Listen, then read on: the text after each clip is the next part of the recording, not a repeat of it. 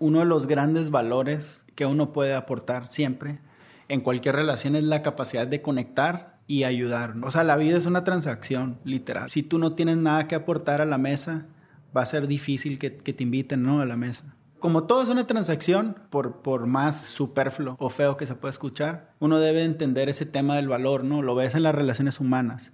Los amigos que te aportan algo, los sigues manteniendo, ¿no? Y los que no, pues ya no. Hay algunos que te aportan conocimiento, otros te aportan diversión, ¿no?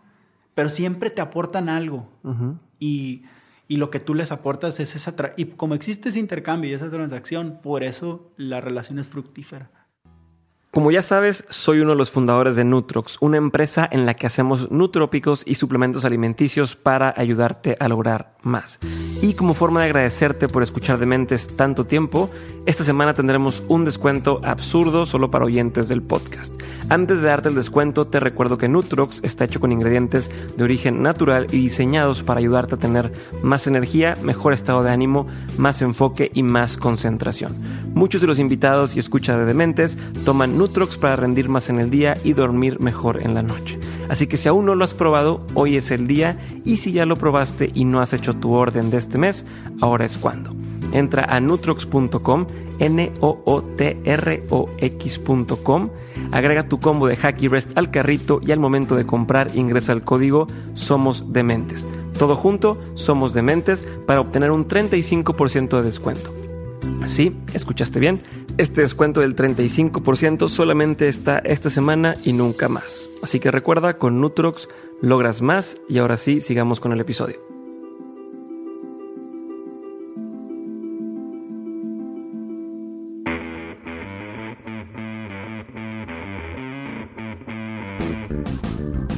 Hola a todos, bienvenidos a un episodio más de Dementes. Yo soy Diego Barrazas y en este podcast me dedico a tener conversaciones con todos aquellos que se han atrevido a crear su propio camino y que todos los días toman acción para acercarse a cumplir sus sueños.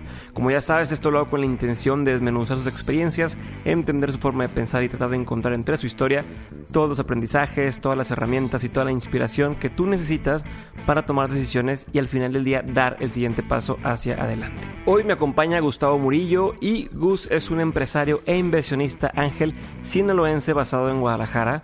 Es fundador de Terra Media, donde ha trabajado con clientes como Uber, Megacable, HBO y Didi, entre otras. Es fundador también de Zulu Ventures, un fondo de inversión enfocado en etapas tempranas y empresas de base tecnológica. Y además tiene Katana Talent, una agencia de management de talento y creadores digitales, o sea, youtubers, músicos, deportistas, etc ha invertido en compañías como arcángeles.co, un sindicato de inversión para startups donde inversionistas invierten en, emprendedores visionarios. También en Tarjeta Guru, una compañía que conecta personas con empresas y productos financieros, y Social Collab, un network de coworkings para creativos, y Feel Better, una compañía que ofrece su licencia de venta de cannabis al cliente final a los productores en California.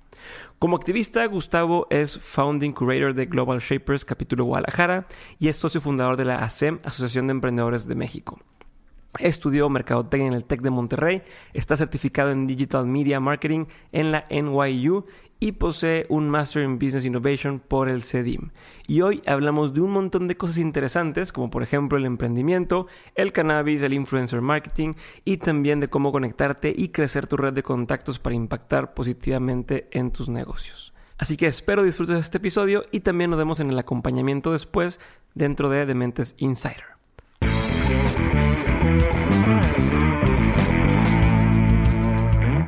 Gustavo, Gracias por estar conmigo el día de hoy aquí en Dementes. La gente no sabe, pero ya hemos hecho una vez un intento de grabar, pero fue imposible por Skype. Se nos caía el internet, tuvimos que cortar y mejor rehacerlo en esta ocasión. Entonces, gracias por estar conmigo el día de hoy. Gracias por la, por la, la paciencia ahorita que estábamos montando todo el equipo y íbamos corriendo.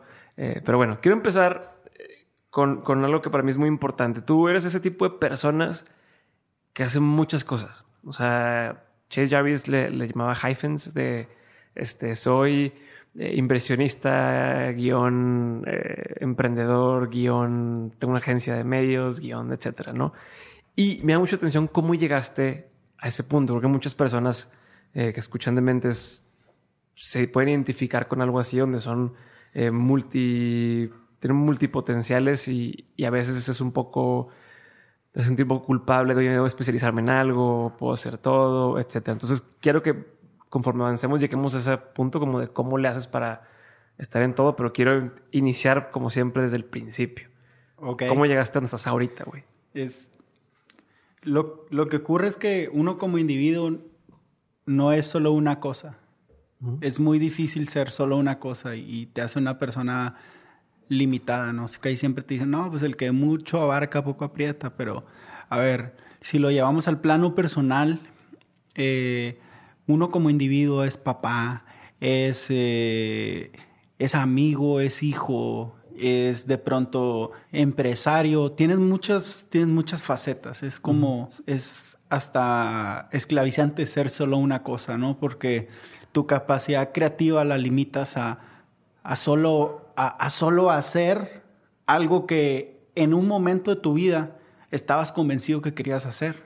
Entonces, esta evolución constante que nos ocurre a las personas a lo largo del tiempo, ya sea porque maduramos, porque la vida nos ha llevado a, diferentes posiciones que nos hacen hacer las cosas que estamos haciendo en el momento que las estamos haciendo. Entonces es muy complicado ser solo una cosa. ¿no? ¿Y cómo llegaste a esto? Pues mucho de esto empezó eh, yo como emprendedor a los 22 años aproximadamente. Abrí un portal de bienes raíces, no sabía ni qué onda con el mundo del Internet, pero de pronto me había dado cuenta que en la universidad me habían enseñado cosas que ya no, ya no, ya no aplicaban en el mundo de, en el mundo de afuera, ¿no? Eh, no sabía o sea, el modelo de negocios de mi portal de, bienes raíces era vender publicidad en línea, pero en mi vida había comprado, utilizado y no sabía cómo funcionaba un portal en línea, ¿no? Entonces, lo que dice en el libro del, de validar, hacer, probar, etcétera, eso no me, me, valió madre, no lo hice, ¿no? Ok.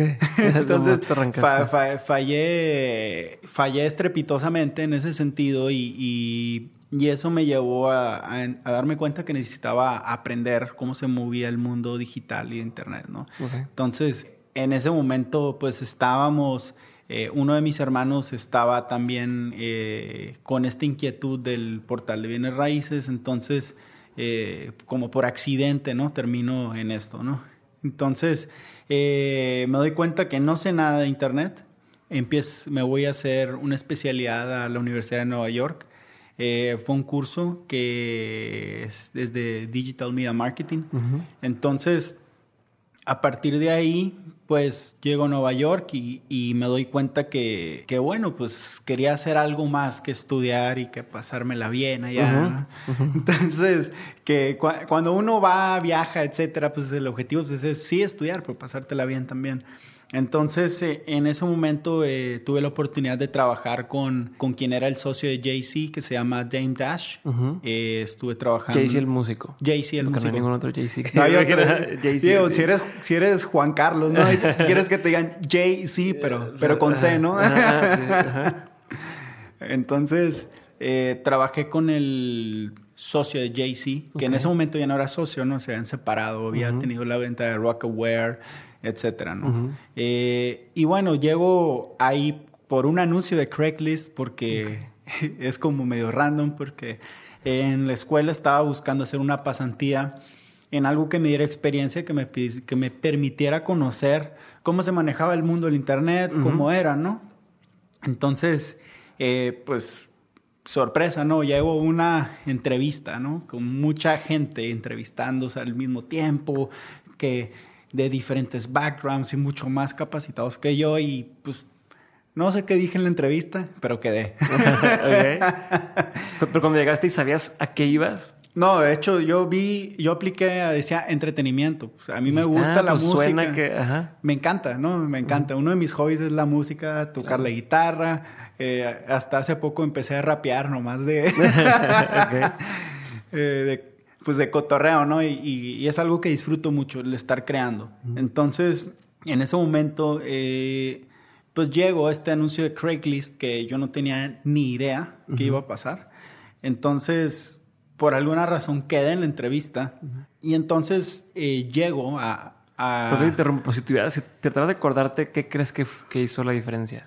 En la entrevista, mi pasión, Sí. ¿no? Eso fue, o sea, si yo me acordara, o sea, más bien, haciendo, haciendo una, un rewind Ajá.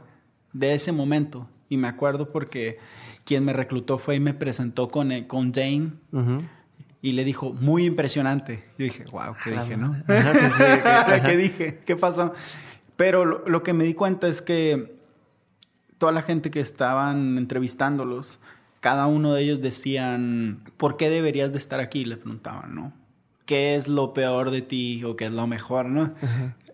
Obviamente que no apliqué el clásico cliché de que, ah, mi único defecto es que soy perfeccionista Sí, porque... sí, exacto. No, es que, es que no, no dejo de trabajar nunca. Y, No, sí, o sea, ajá. De, esas, de esas veces es, no aplica esa, ¿no?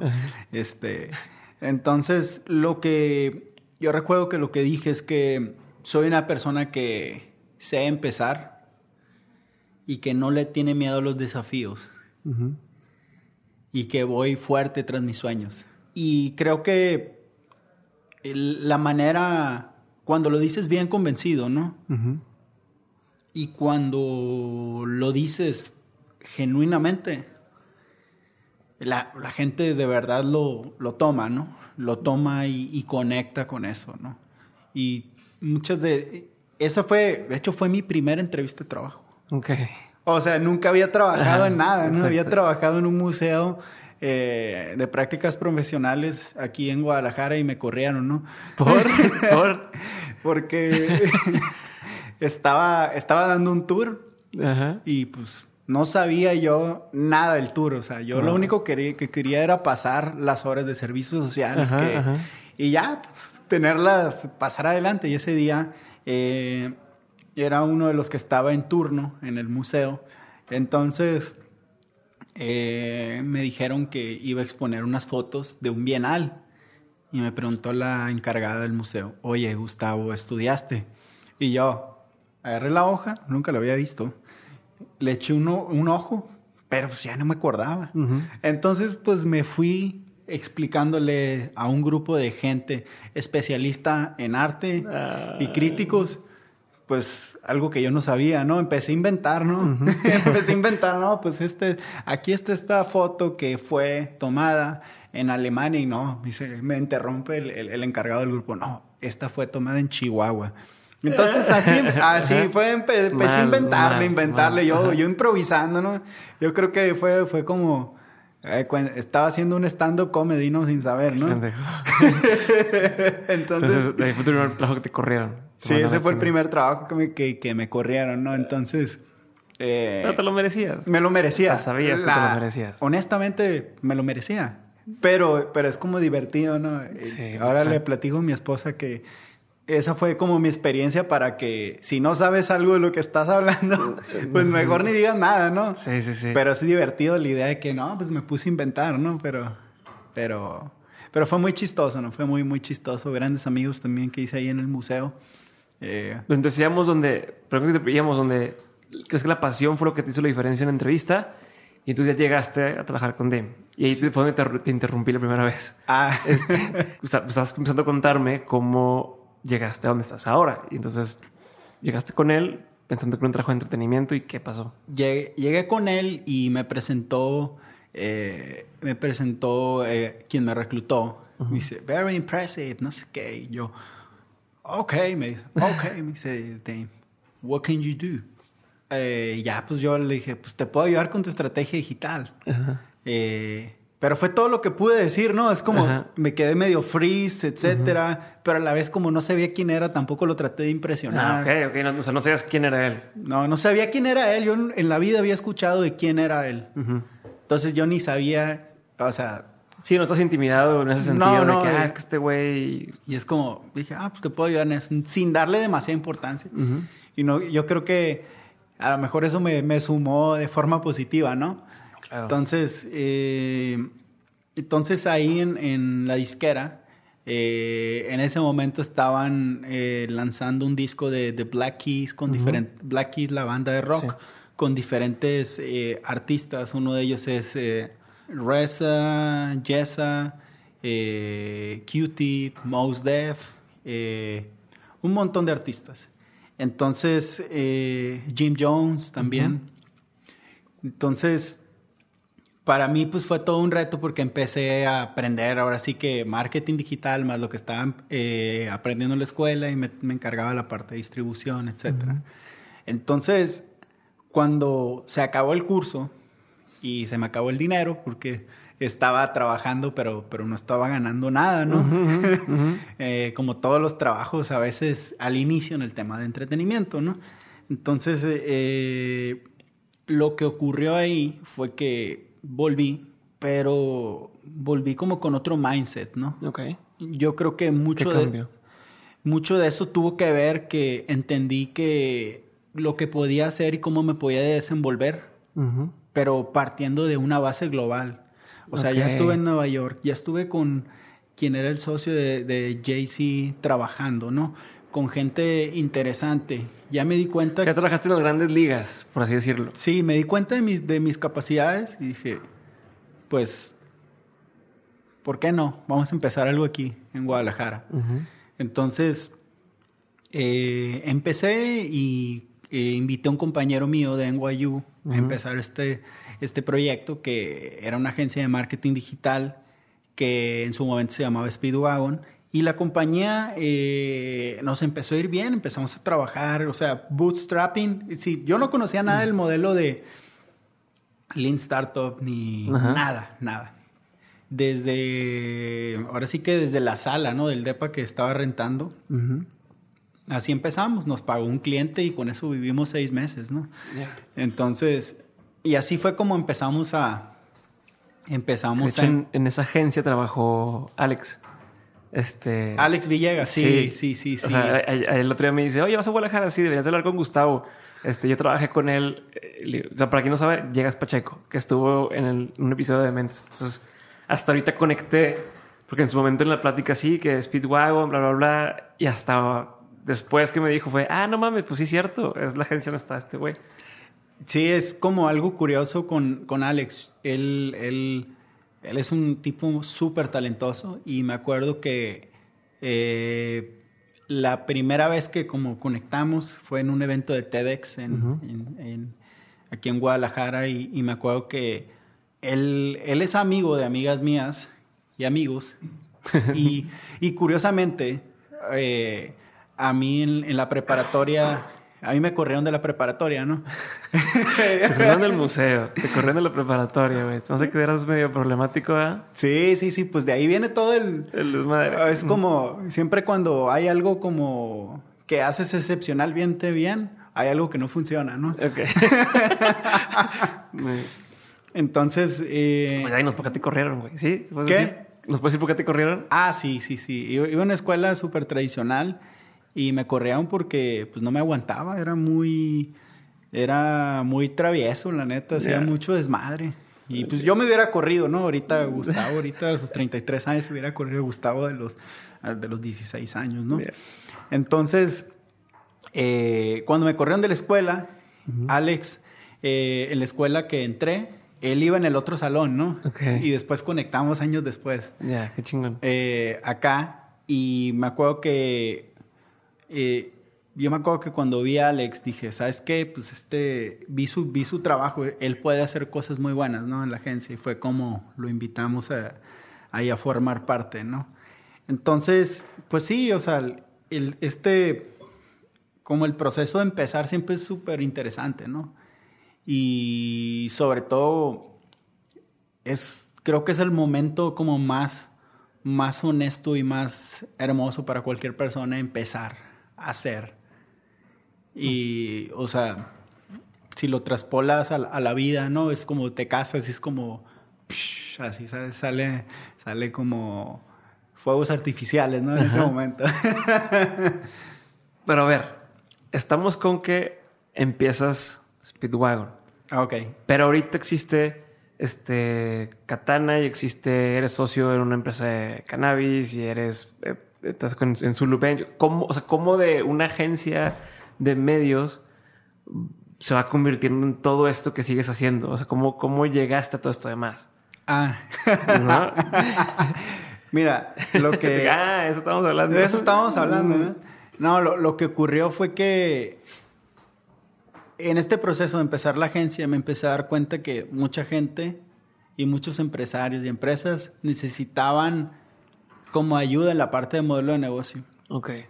Me empecé a dar cuenta que... O sea, tú siendo agencia, o sea, llevando estrategia de marketing y medios digitales, veías la necesidad de... Tienen que estructurar su negocio mejor. Exactamente. Ok. Entonces, eh, me topaba con eso y me topaba que había como un shortage de talento, ¿no? Que había.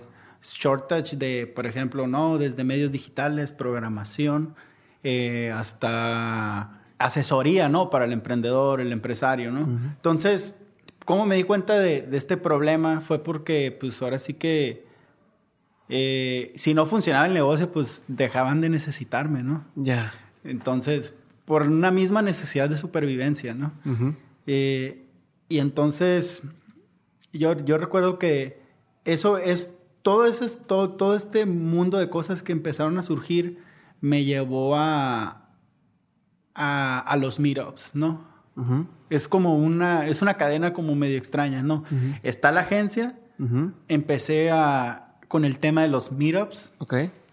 ¿Qué quedan que estos lo- meetups? Los meetups que eran los primeros eventos de alrededor de Hacker Garage, los primeros eventos como el Social Media Club, eventos donde la gente se juntaba para, para compartir conocimiento. Y, fue, y era como algo súper súper natural, súper honesto, súper grassroots.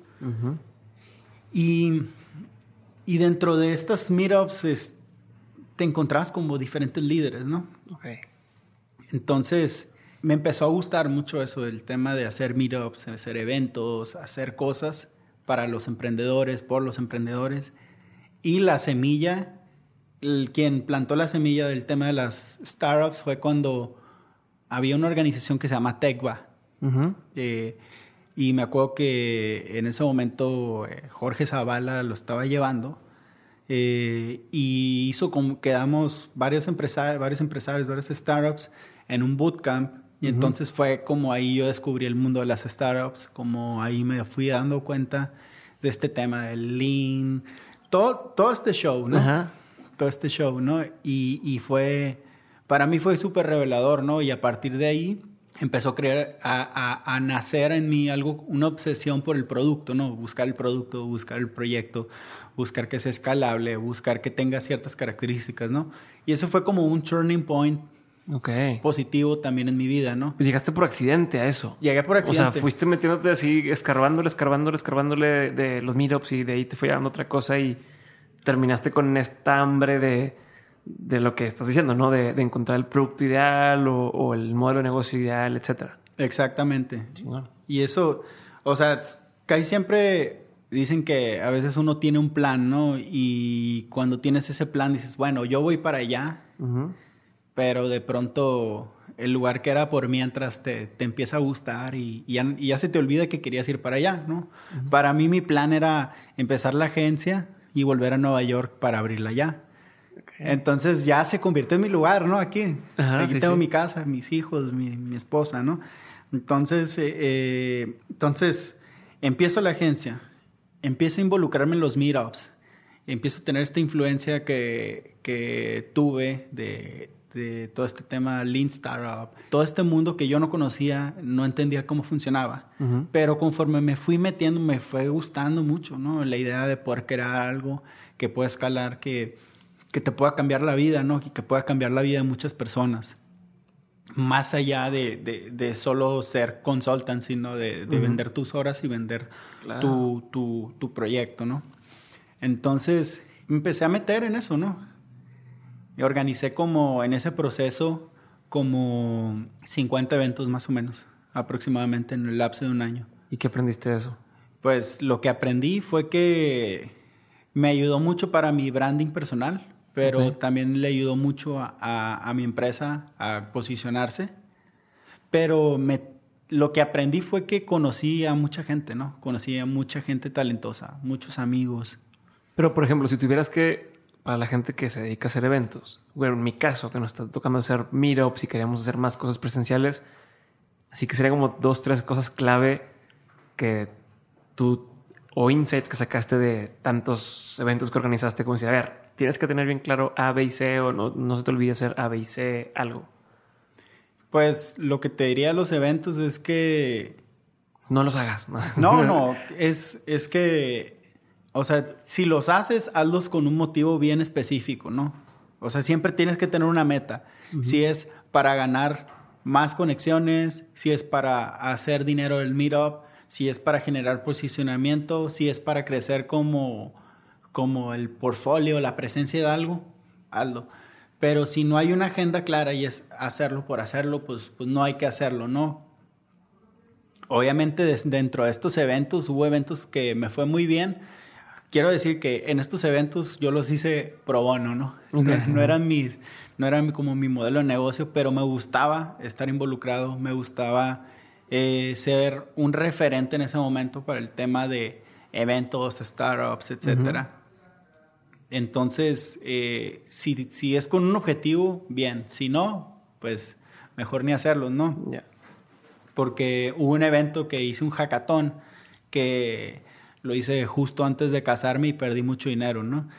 Entonces. ¿Qué te encargo tu esposa? Sí, sí, sí. No, nada feliz. No, nada feliz, ¿no? Entonces también el, el también el, el tema de cuando las cosas se pueden convertir en un Firefest, pues también trucha, ¿no? sí, sí. ok. Trucha. Super. Pero entonces, a ver, entonces, pero entonces entras, ¿cómo, cómo te vuelves inversionista? ¿Cómo llegaste a en, todo? O sea, entonces, esto me llevó a ser mentor. Ok. A ser mentor de muchos eventos y de muchos proyectos, etcétera. Entonces había algunos proyectos que les dedicaban muchas horas, mucho tiempo y pues realmente no ganaba nada, ¿no? Lo único que quería era ayudar.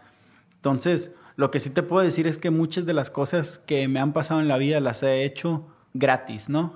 Muchas de las cosas que me han pasado de forma, o sea, lo refraseo. Muchas de las cosas positivas y grandes que me han pasado en la vida han sido porque he hecho cosas de forma desinteresada por alguien más. Ok. O sea, ¿por qué te digo esto? Cuando era mentor, eh, no ganaba nada y, y, mi esposa me decía, ¿por qué le dedicas tanto tiempo? No ganas dinero, nada, esfuerzo. no estás cobrando. Y pareces el psicólogo, ¿no?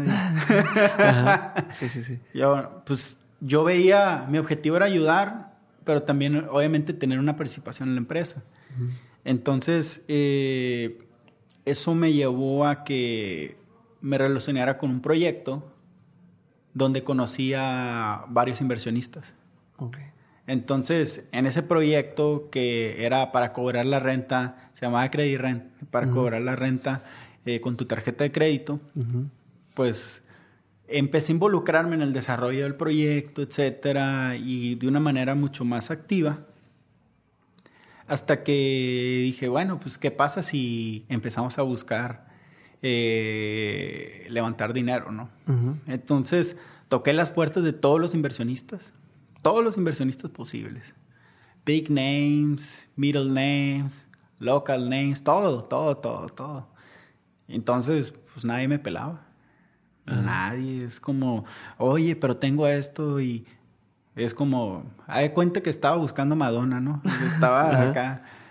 Y ni siquiera, en algunos casos, ni siquiera se daban la oportunidad de, escuchar, ¿no? O a lo mejor mi estrategia no estaba siendo la adecuada, ¿no? Entonces, o a lo mejor mi proyecto pues no, no, no era, no tenía lo que se necesitaba. No lo sé. Entonces pasó esto y dije, ¿sabes qué? Pues voy a crear mi propio universo. A ver. Sí, eso fue lo que pensé y entonces yo me acuerdo muy bien. no me pela, no me pela nadie, no, o sea, no me pela nadie inversionista y demás, me creo mi propio universo. ¿Qué chingo significa eso? Lo que significa es que eh, uno de mis socios, eh, Fernando Amezcua, este, le planteé la idea de crear un fondo de capital.